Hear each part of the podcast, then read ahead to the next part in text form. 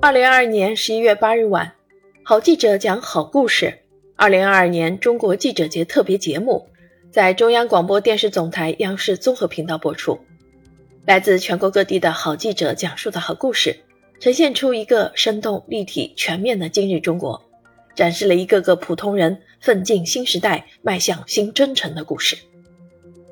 作为时代变迁的感受者、见证者、记录者，这些新闻工作者为观众带来一段段沾泥土、带露珠、冒热气的鲜活故事，让我们感受到一种强大的时代精神力量。这再次印证，做好记者是新闻基石。讲好故事是时代要求。长城新媒体集团杨亚红将镜头聚焦于河北马兰村的孩子们，从大山深处到冬奥舞台，马兰孩子们淳朴的歌声是全面建成小康社会伟大胜利的真情抒怀。河南日报社董拼通过四代闺女坐高铁、三代司机开火车的幸福回忆，串联起米字形高铁网的建成轨迹。激荡与祖国同行、与时代共进的动人心曲。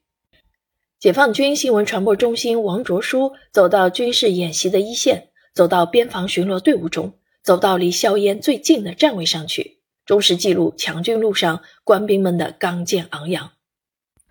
中国石油报社记者徐远正用十年时间行走三十万公里路程，走到普通人的生活中去，让中国人在追梦圆梦路上的形象。熠熠生辉，一个个普通人的故事，一帧帧生动的场景，折射出十年来党和国家取得的一系列历史性成就，让我们看到属于这个时代的一个个高光时刻，更看到记者们透过现象挖掘内涵、提炼本质的强劲功力和思考人生、展现使命、彰显担当的精神风采。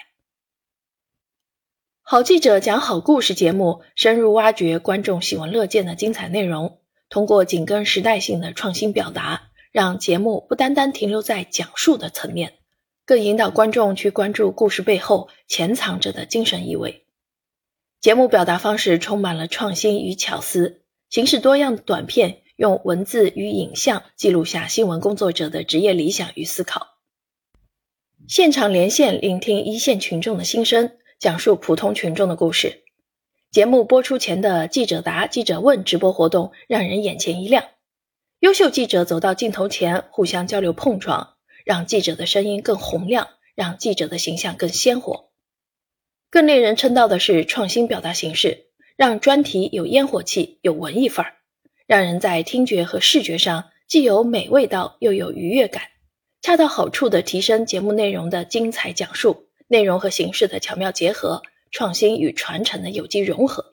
让这档社会教育节目充满时代新、青春气、现代味。用内容的吸引力、感染力，让寻常故事变得有筋骨、有分量、有温度，